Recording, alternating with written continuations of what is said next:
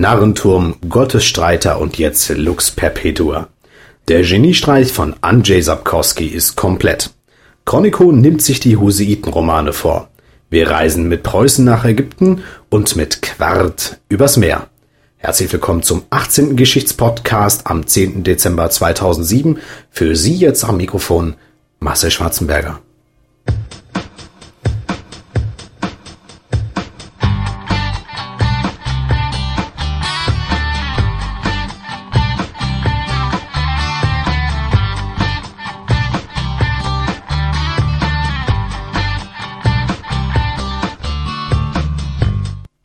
Abenteuertrip um 1430.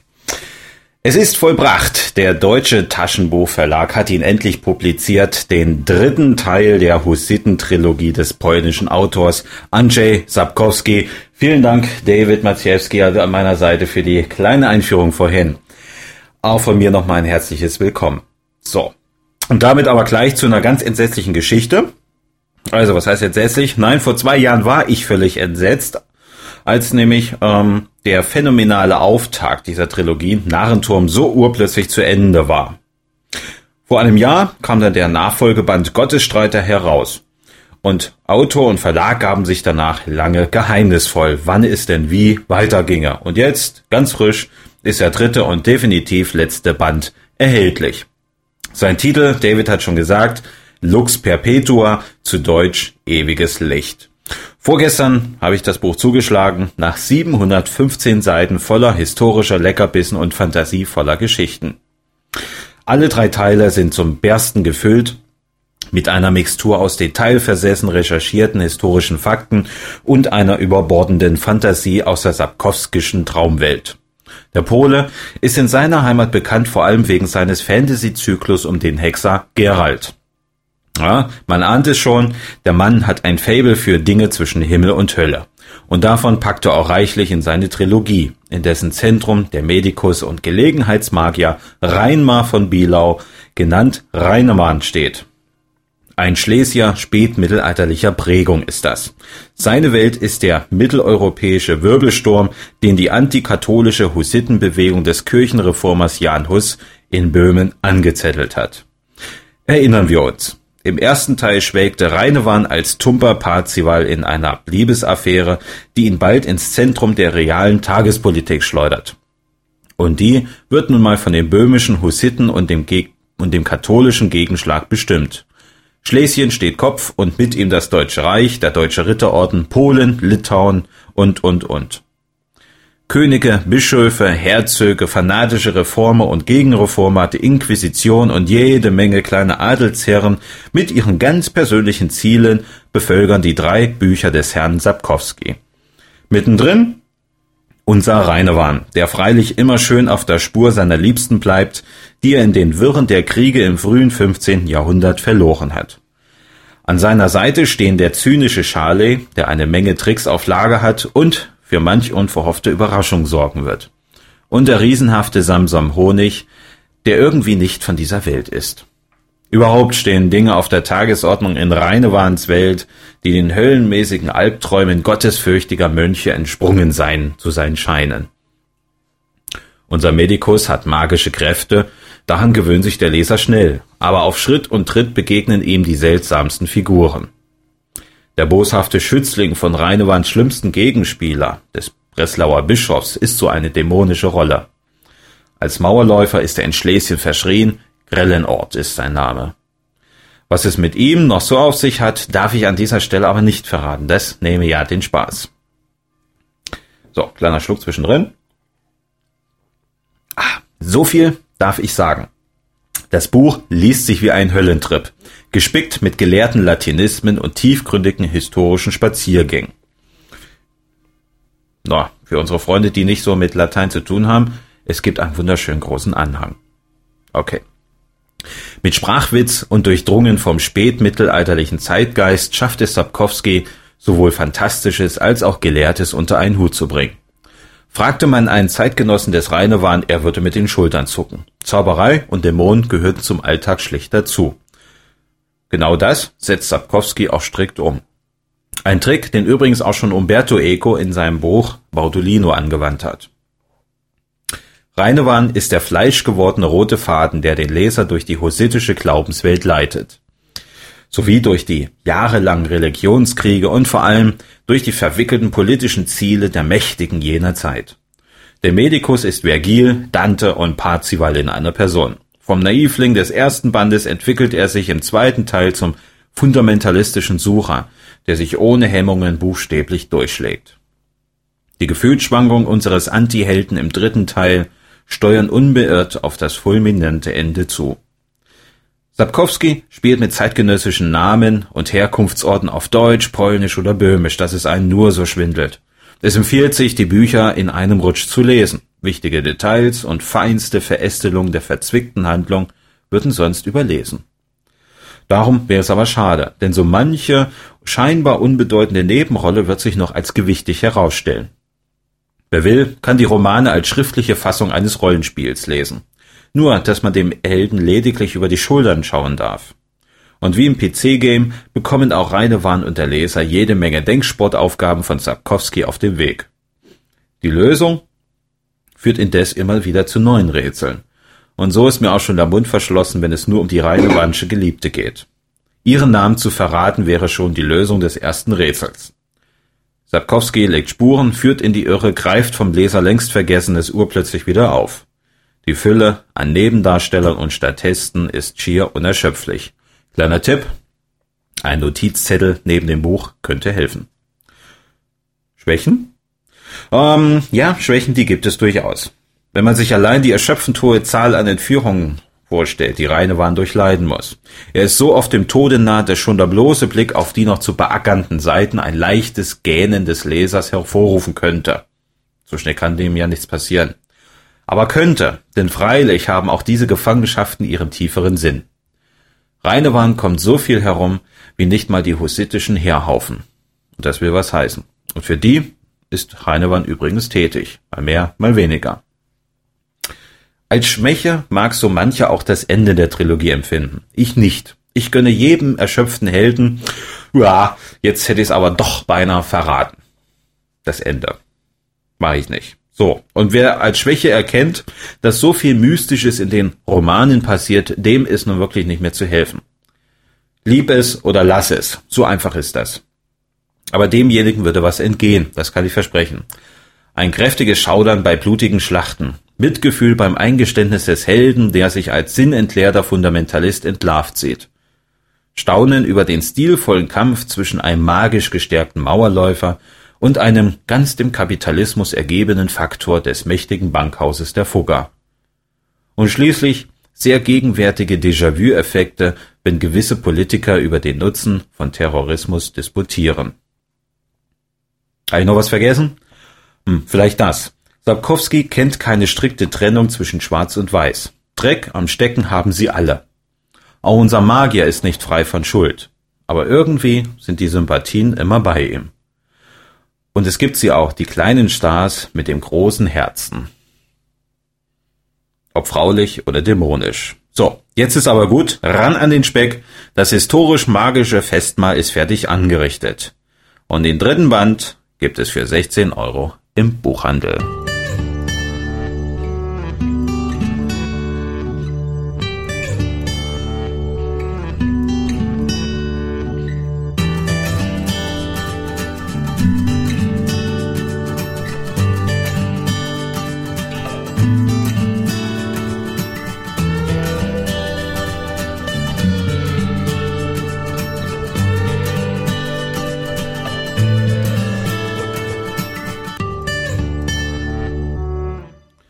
Ausstellung Preußen in Ägypten, Ägypten in Preußen.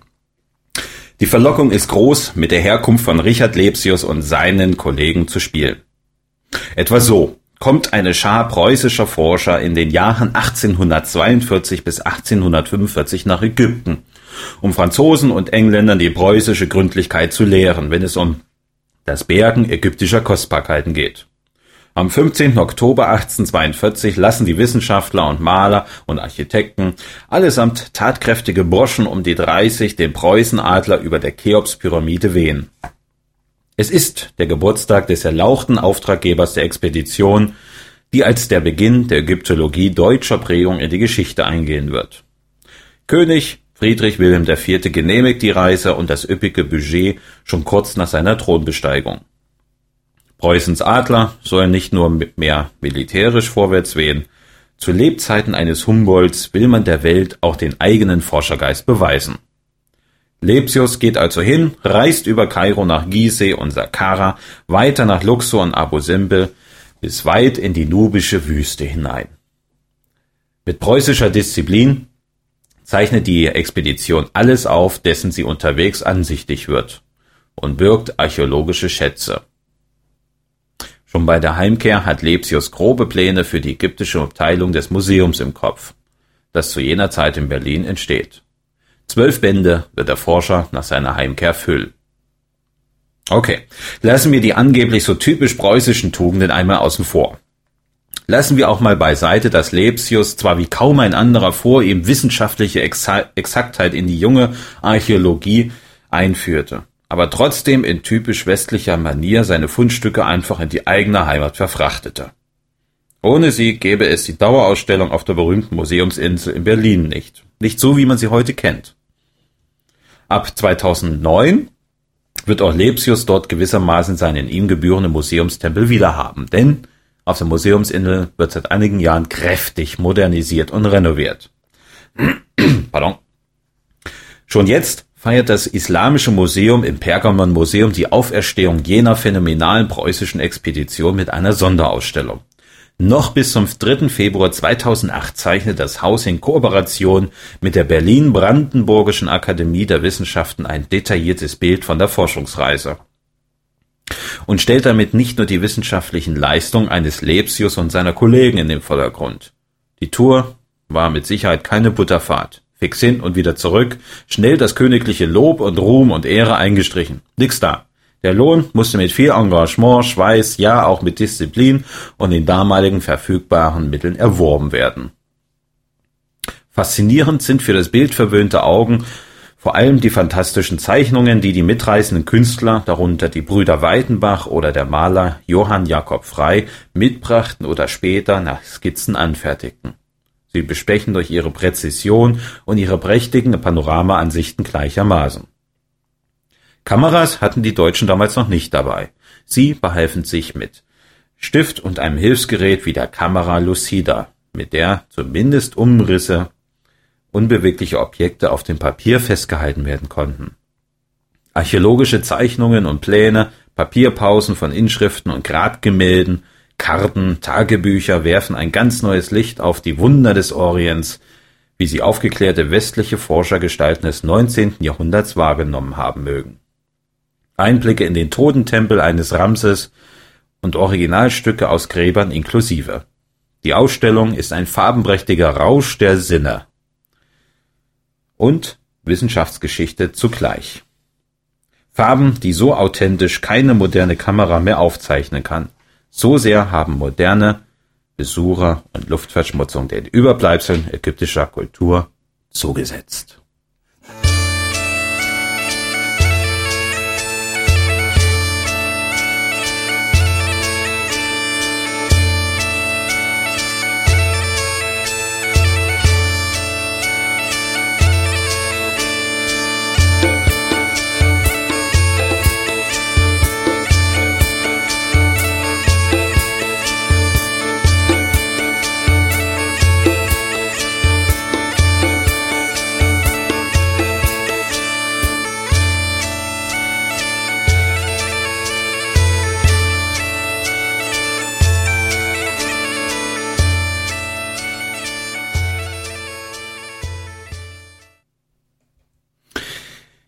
So, Musik von Menschen am Meer.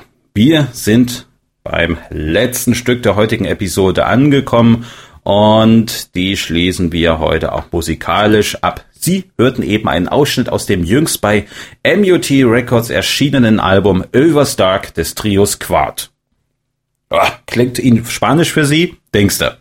In gut norddeutscher Manier geben sich die Musiker Ralf Gehler, Birgit Engel und Vivian Zeller ihren Bandnamen und verpassten ihrer Scheibe auch einen entsprechenden Titel. Elverstark würde ich mal ganz frech und locker mit über den Steg übersetzen. Das natürlich aus dem Bauch heraus, keine Ahnung. Das würde aber passen, denn mit Bootsstegen hat gewissermaßen das Album auch zu tun. Die Musik ist nicht nur eine Zeitreise vom Spätmittelalter bis in die Neuzeit, wobei Stücke aus dem 19. Jahrhundert dominieren, sondern auch eine Reise durch die zeitgenössische Musik der Anrainer von Nord- und Ostsee. Quad, das sind Birgit Engel, die erfahrene Perkussionistin, Ralf Gehler, der Volkskundler und mit seinen Sackpfeifen im Grunde schon verwachsene Vollblutmusiker und schließlich Vivienne Zeller, die hier mit ihrer Violine zu hören ist und sich ausschließlich traditioneller Musik widmet. Genauso ist das Album auch zu verstehen. Als Verbeugung an die alten Weisen und überlieferten Melodien und Texte. Mit Kennerblick und viel Lust auf Recherche hat die Band ein, eine spannende Fahrt durch das Liedgut von Seefahrern, Fischern und den Bewohnern der Küstenstädte zusammengestellt. Unser vorhin angesprochener Ägyptenforscher Lepsius hätte tatsächlich gut das ein oder andere Stück hören können, wäre er denn damals in Hamburg oder in, Restor, in Rostock pardon, ins Wirtshaus gegangen. Bei der Musikauswahl gab es einen kleinen Lapsus, dessen Aufnahme in das Album zumindest schwer nachvollziehbar ist. Das vorletzte Stück nämlich ist eine Instrumentaleinspielung eines Liedes aus dem nordspanischen Galizien, also weit vom Schuss, wenn es um Nord- oder Ostsee geht. Sei es drum. Dem Meer eng, verbunden und erstklassig arrangiert ist aber auch dieses Stückchen. Bestens vorgetragen sind auch die anderen Werke und Lieder und mit Spielwitz sowie überraschenden Sequenzen bestückt. Eingangs haben wir einen von Quart arrangierten Mix einer belgischen und einer mecklenburgischen Tanzmelodie gehört. Die Pulderbos Polga und der Schottisch Thriller. Pulderbos ist ein Dorf bei Antwerpen und der Schottisch ist seit dem 18. Jahrhundert einer der beliebtesten europäischen Tänze. Ein rascher Takt, der mit schnellen Wechselschritten getanzt wird und in Volkstanzkreisen auch schon mal als Polka bezeichnet wird. Deftig ging es zu bei Friesen und Mecklenburgern, in Hamburg oder Rostock, in schönstem Platt singen Quad denn auch von zahlungsunwilligen Matrosen, Zechbrüdern und lassen Fischer über angeblich die Fische wegfischenden und konkurrierenden Seehunde wettern. Den Texten können auch können dialektunkundige Menschen zwar kaum folgen, aber das macht das sehr schön und ausführlich gestaltete Booklet mit seinen Quellenangaben zum großen Teil wieder wett. Auch das Liedgut ist ein schönes Stück Musikgeschichte. Die Instrumente kommen der historischen Klangqualität äußerst nah. Das Album ist allemal eine Hörreise wert. So, bevor wir jetzt äh, das letzte Stück, nein, ein letztes Stück hören für heute, da spielen wir nämlich jetzt noch eins von dem Album äh, aus. Ja, bleibt uns jetzt noch was zu sagen, David. Am Ende eine kleine Verabschiedung. Ja, natürlich wünschen wir allen ähm, im Voraus macht man das. Einen guten Rutsch ins neue Jahr, doch machen wir. Ne? Doch vorher ein bisschen Weihnachten noch? Bisschen, bisschen Weihnachtsstimmung? bisschen Weihnachten haben wir ja auch noch. Es sind ja noch ein paar Tage. Also wir wünschen allen im Voraus ein schönes Weihnachtsfest. Ähm, einen guten Rutsch ins neue Jahr, sodass Sie uns dann auch noch heil und gesund zuhören können beim 19. Geschichtspodcast, der da erscheint im Januar. 2008, genau. Oh, 2008 haben wir dann schon. Und du hast hoffentlich auch schon einen ordentlichen Glühwein geschluckt gestern in Zelle, glaube ich, ne? Äh, nein, gestern nicht. Gestern habe ich einen Germknödel gegessen. Den hat mir mein Freund empfohlen vor einiger Zeit. Weißt gar nicht, was das ist, ne? Das ist so österreichisch, glaube ich, ich oder? Ich habe gar keine Ahnung. Äh, Germknödel habe ich gestern zum zweiten Mal gegessen. Ist so, ein, ja, so, ein, so eine Handvoll oder so, so anderthalb Hände voll Germknödel aus Dicker Kloß mit Mohnkrümel drauf. Kloß ohne, ohne Krümel, aber innen drin mit schön äh, heißen Kirschen. Dann kommt oben noch auch so kirschenmäßig was drauf. Äh, Kirschsoße und Vanille, das macht nichts, war nur das Glas. Dann kommt oben drüber noch so eine Vanillesoße. Ich dachte erst, das hat sie noch im Preis mit eingerechnet. Naja, 4 Euro, äh, marktübliche Preise. Nein, sehr lecker. Weihnachtsmarktpreis, würde ich sagen. Also, Aber das, das klingt lecker. Das klingt so, als müssen wir jetzt wirklich schnell Schluss machen, ab in die Küche gehen. Und dann zeigst du mir mal, was dein Kühlschrank dir so hergibt. Genau, machen wir es so. So, und ähm, ja, genau. Dann sind wir jetzt am Ende. Genau. Hören wir uns wieder. Ich hoffe, Sie sind dabei. Sie kommen gut rüber. Und jetzt sage ich viel Spaß mit dem elften Titel von Overstark mit der Musik von Ralf Gehler, aber mit überliefertem Text, der in die Rostocker Studentenwelt des 15. Jahrhunderts führt. Ein Reimspiel, über das sich mal gut nachdenken lässt. Und diesmal singen die Musiker die Übersetzung gleich noch mit. Und nun geht's schon los mit dem Stück Männig Men.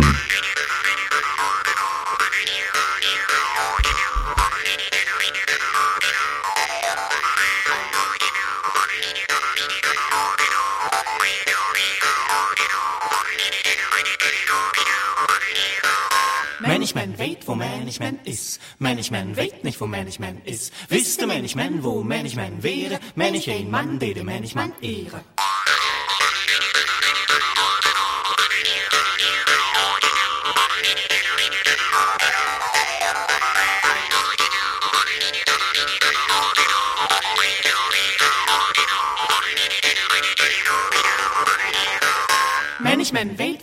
Management is. Management weet nicht wo Management is. Wiste Management wo Management wäre, Manage een man, de de Management ehre.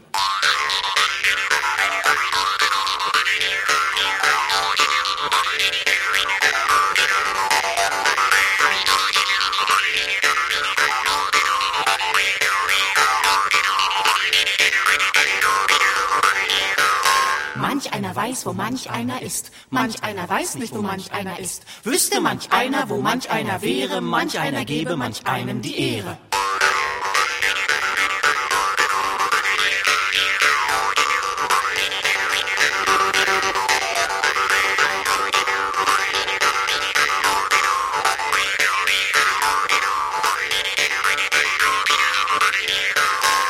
Management weet wo Management is. Management weet nicht wo Management is. Wiste Management wo Management wäre. Manage een man, de de Management ehre.